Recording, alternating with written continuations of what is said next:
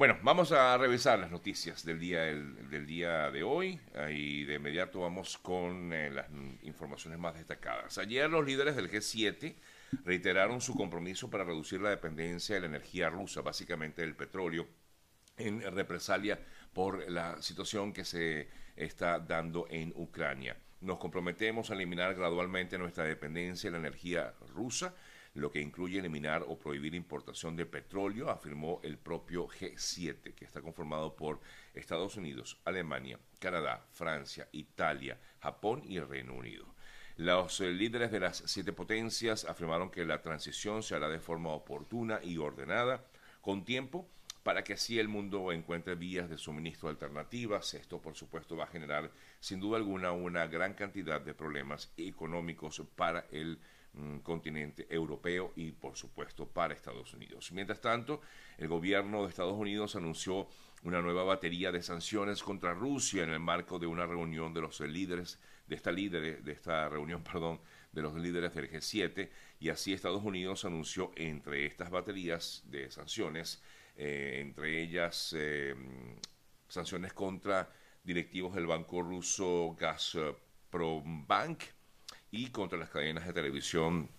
rusa Channel One, Rosilla y NTV, entre otras sanciones que fueron impuestas en el día de ayer por parte del gobierno de Estados Unidos. Por su lado, el presidente ucraniano Volodymyr Zelensky agradeció la solidaridad mostrada por el G7 en su lucha por la defensa de su territorio, por la defensa de Ucrania. En otras noticias vinculadas con el tema, ayer, por cierto, Volodymyr Zelensky en un mensaje grabado en las calles de, la capital de Ucrania, eh, recordó o comparó a Putin con Hitler y dijo que los rusos eh, siguen peleando por su zar, por su Führer. Hoy, 9 de mayo, se va a realizar la festividad eh, que normalmente ocurre todos los años, es recordando lo que fue prácticamente el fin de la Segunda Guerra Mundial, de la participación de la Unión Soviética en ese momento en la guerra, eh, Segunda Guerra Mundial.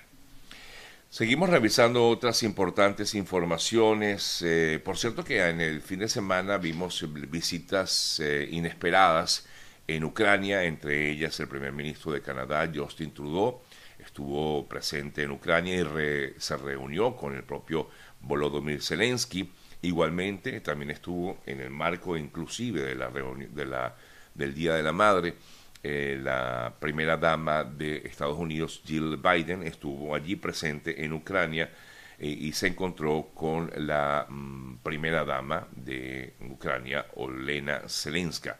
en una muestra de solidaridad que coincidió, coincidió perdón, con, como les decía, con la celebración del Día de la Madre. Cerrando este digamos, este bloque de noticias vinculadas con Ucrania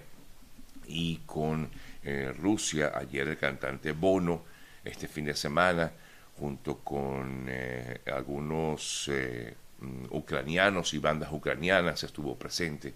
en una, en una de las estaciones del metro de la capital, ofreciendo un concierto, por llamarlo de alguna forma, de forma espontánea allí en el metro. Nos vamos a Cuba este fin de semana, seguramente ustedes se dieron por enterado de lo que ocurrió, esto fue el viernes, una explosión en el Hotel Saratoga de La Habana. Todo parece indicar, según informan eh, fuentes de la propia eh, Cuba, pues todo parece indicar que se debió a una explosión por escape, por un escape de gas. Hasta el momento se han eh, se ha informado de la muerte de más de 30 personas. 30 personas es el número, la cifra que maneja en estos eh, momentos las autoridades eh, cubanas. Entre los fallecidos se encontraban o se encuentran, perdón, cuatro menores de edad y una mujer embarazada, todos de nacionalidad cubana, tomando en cuenta que mm, pues este hotel estaba por reabrirse, estaba en proceso en teoría de reinauguración. También, lamentablemente, eh, además de que casi todos eran cubanos, porque se pudo conocer que murió también una ciudadana de origen español. Ante ello, los reyes de España enviaron un mensaje de tristeza y consternación ante lo ocurrido en este Hotel Saratoga emblemático en La Habana, Cuba. Asimismo, el Papa Francisco también hizo un llamado a orar por los fallecidos y heridos eh, en esta terrible tragedia.